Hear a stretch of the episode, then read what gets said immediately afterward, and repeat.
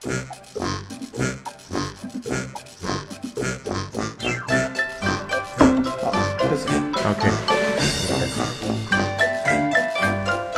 大家好，大家好，欢迎来到我们的原画环。我们新一期的原画环又在新的一届发布会之后跟大家见面。了。这一期的主题显然是非常的明确哈，嗯，因为也就在今天的凌晨，对的，苹果又开了新的一期发布会。什么感觉？总体来说，其实就像大家的印象，好像也很平淡。就是发布了两样东西，对，关键是这些东西外面都传过了，好像。你都看到过了。对，但其实呢，你要说有什么新意呢？是这看到过的东西，还没看到过他们怎么玩儿，呃，这倒是的。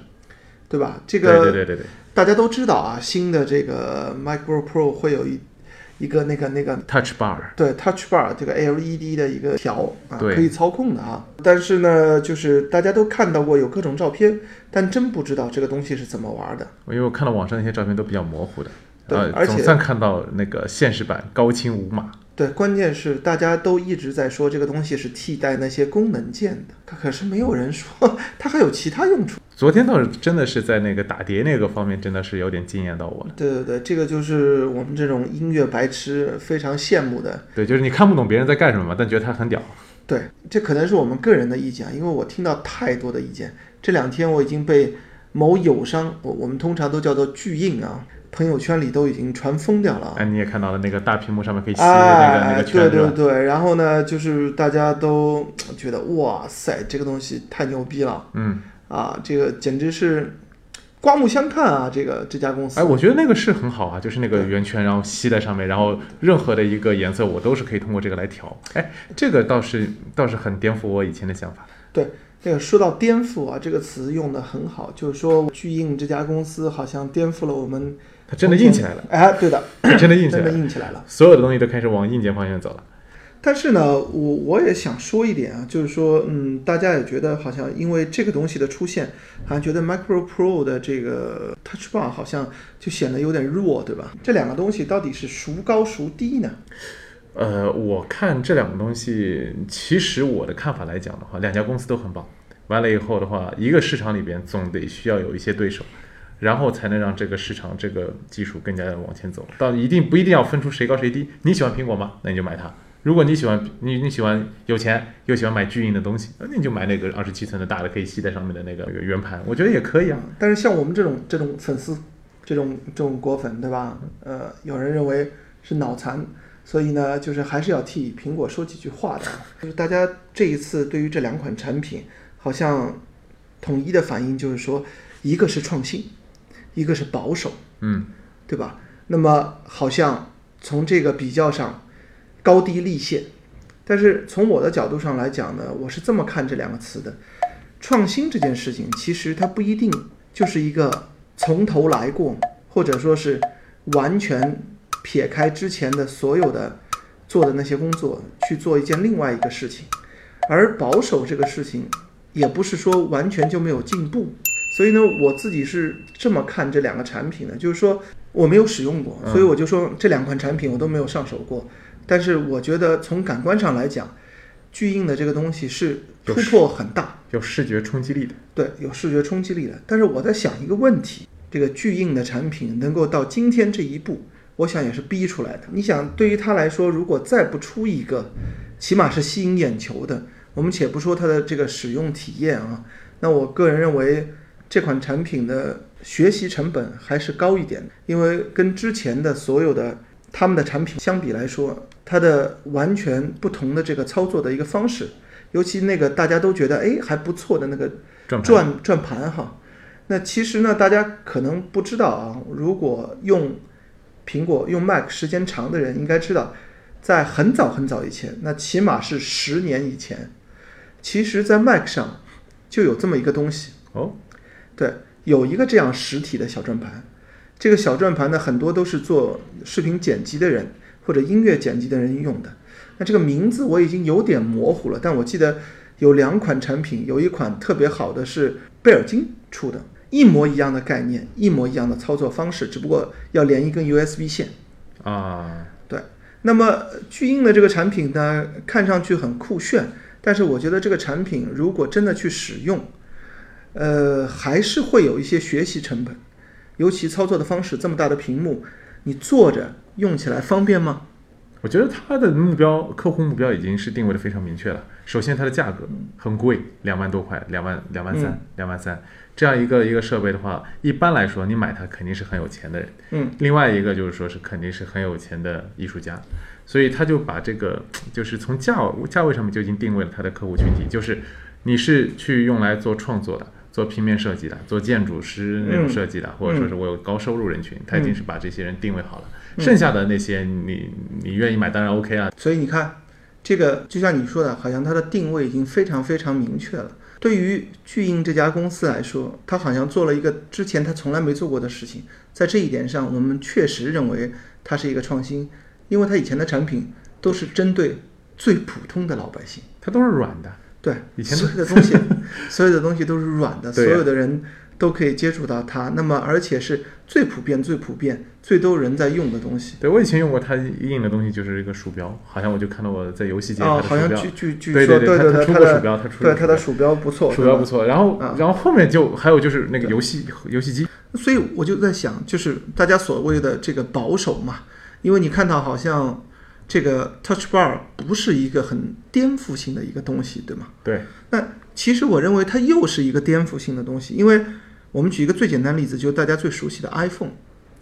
那么对于 iPhone 来说，大家就觉得2007年看到它的时候，大家都认为哦，这是一个颠覆性的东西。但是其实大家最常用的一句话是什么？不叫颠覆，叫重新定义了手机的概念。嗯，对吧？那重新定义，我觉得这个词就很好嘛。它为什么不是颠覆呢？就是说，手机这个东西，它还是手机，只是在它的基础上，重新去定义手机到底应该是什么样子，而不是说从头来过。所以这是一个很有意思的点，可能很多人不同意，但是我觉得这个点很重要。也就是说，我们到底关心的是什么？我们是觉得哇，这个东西很炫，非常非常的这个这个酷，但是可能苹果的点不在这里不过我还是要吐槽一下，嗯，因为它这个出来了嘛，嗯我作为一个懒人，它现在所有东西出来都是要我伸手去摸的，嗯他为什么不把这个条放放低一点？因为我我如果真的是伸手去摸的话，我觉得很我觉得非常的累啊。对于，我今天也碰到了同样的问题。这不是打麻将很好，我觉得这还是啊，对，打麻将我也觉得非常好啊，这个条这简直是这个这个为麻将这个度身定制的。我是这么理解的，我不认为像苹果这么大的一个公司有这么多的这个用户体验和设计的设计师没想过这个问题，为什么不把这个条放到下面来？对很多人会觉得，哎，在下面多方便，在上面我可能会碰到键，对啊，对吗？但是你有没有发现有一个问题，就是它所演示的所有的功能是需要你去专注于某一个点上的操作的，而且你会发现，譬如说，在演示的时候没有人用鼠标，哎，哎是没有鼠标，对吧？所以这是在一个基于我不用鼠标操作的一个基础上，然后专注于某一个点的操作。那么，譬如说像这种修图的小东西，我需要在一个点上很细腻。但是你想一想，如果我把这个手往下放，如果我把这个电脑放在一个正常的桌子上，那我未来我的手势如果长时间的在这个上面去操作的话，我的手会扭曲的很厉害。我觉得时间长了，我个人理解不是很舒服。但我们还要拿到真机以后才能知道。对，还有一点，譬如音乐打碟那个特别炫的，对吧？嗯，就那个你你想一想吧，大部分打碟的人，你看到他是什么样的状态？他都都是戴着耳机，然后在那儿哈哈哈哈对。对对，而且他是站着，对吧？对啊，那如果他站着的话，这条东西放下来，他手又是另外一种形式的扭曲。嗯哼，所以就是无论是坐着也好，还是站着也好，放在下面，看似好像不会碰到那些其他的键，但是有一个问题就是手的手腕的负担会很大，如果你长时间操作。所以你觉得就是这个这个键的话是可以就解决一部分手腕上面的一些负担？至少在目前的键盘布局不变的情况下，我觉得放在上面对手腕的负担来说是比较轻的 OK，一个负担。不过这上面还有两个槽点，一个槽点是它现在已经把原来的那个那个那个那个一边不是两个那个雷电接口三嘛，嗯，对，所以这就意味着我们必须还得买转接口。另外的话呢，它还把我们的那个原来的吸铁石状的电源给取消掉了。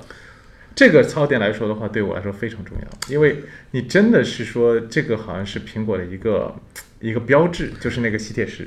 另外还有一个就是这个新款后面的那个苹果 logo 不亮了，这个对很多人来说很重要。啊，因为如果说我我我我拿到一个苹果，我拿到一个地方我去炫，打开哇，我就要看到那个亮的那个那个 logo。这是这是我装的一个 对一个最重要的一个我甚至是觉得，就是说苹果可以这样：你十三寸的电脑你可以不亮，你十五寸的电脑你完全有空间可以让它亮起来，说不定你十五寸就卖的比十三寸好啊。啊，对。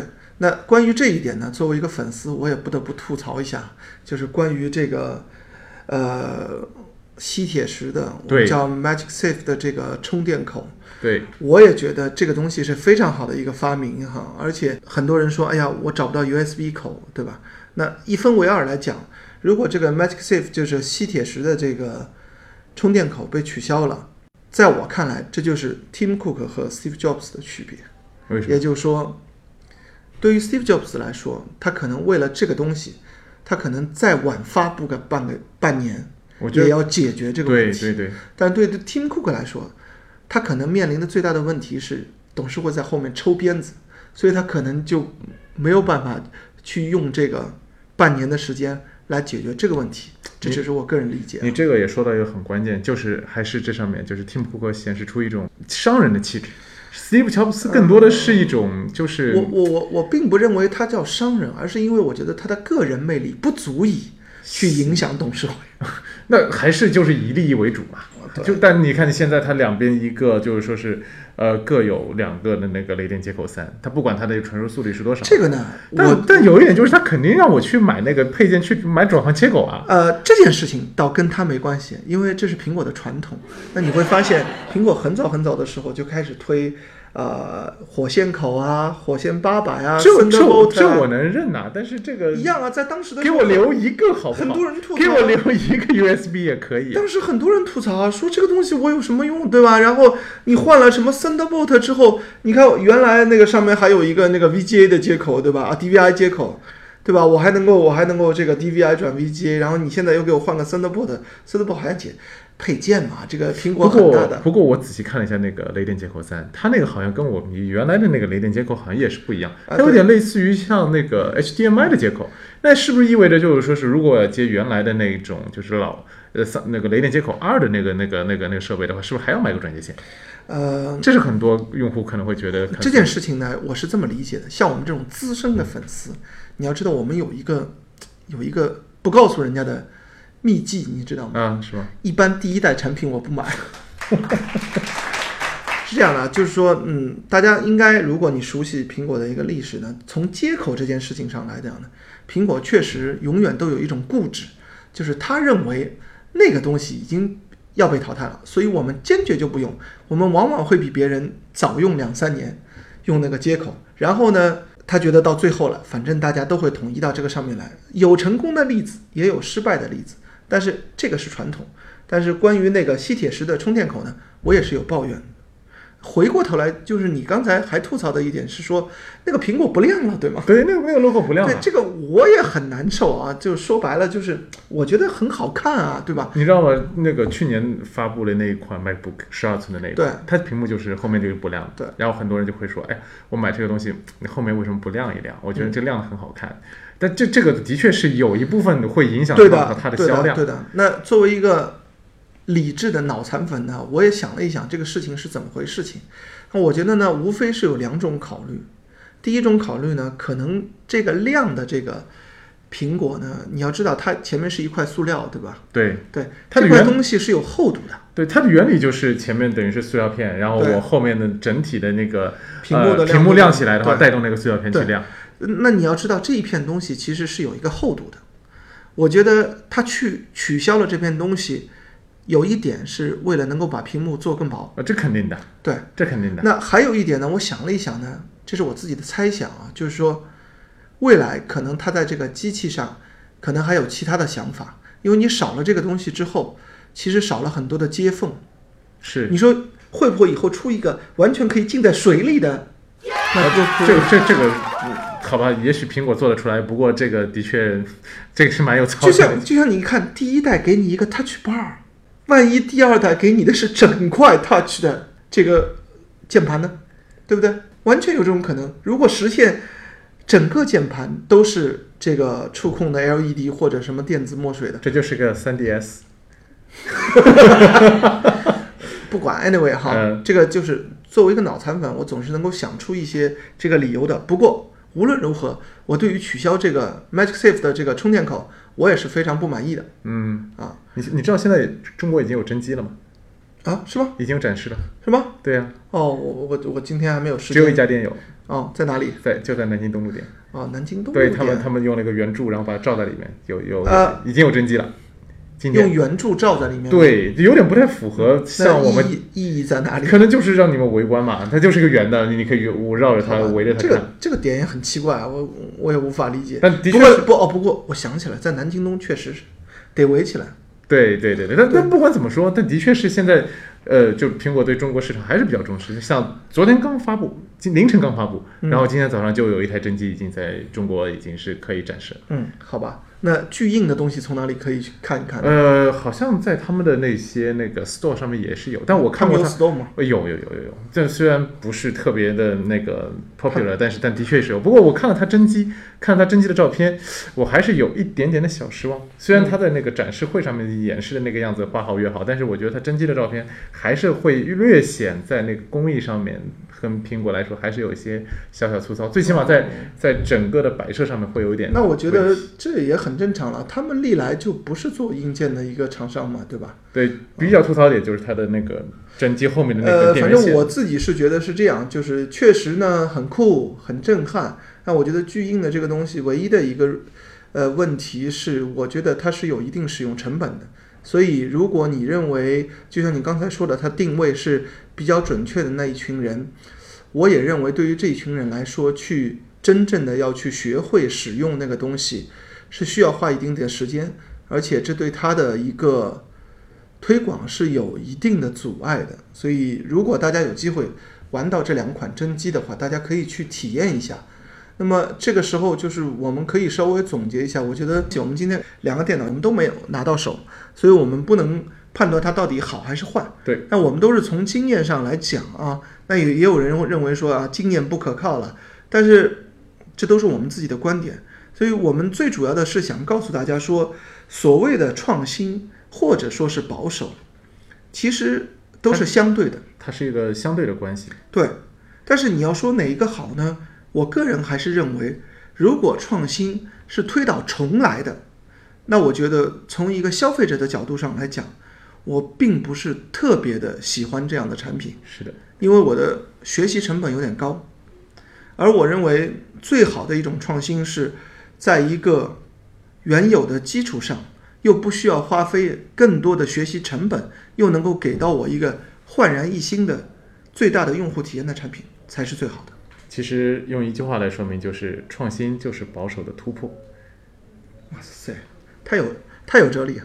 这样的人太有文化了，下次下次不能够请他了，还是要对的，保持这个这个我是这个节目的核心哈。好的好的这样有文化的人以后就不下要再来了。次我们期待我们三个人，你那个兰兰老师三个人吗？不是我一个人吗？啊，不是不是，我们有三个人，啊，好。，那这一次的节目呢就到这里了，希望大家呢能够在未来的一周可以体验到这些产品，然后也给到我们你们的反馈，到底哪一个东西更合你的心意？对，记得在那个节目下面留言，我们会及时回复你的。对了，你也会看到我们那个微信公众号“莫知道”，也可以在那里跟我们一起互动。好，这次就到此为止，好，拜拜。拜拜。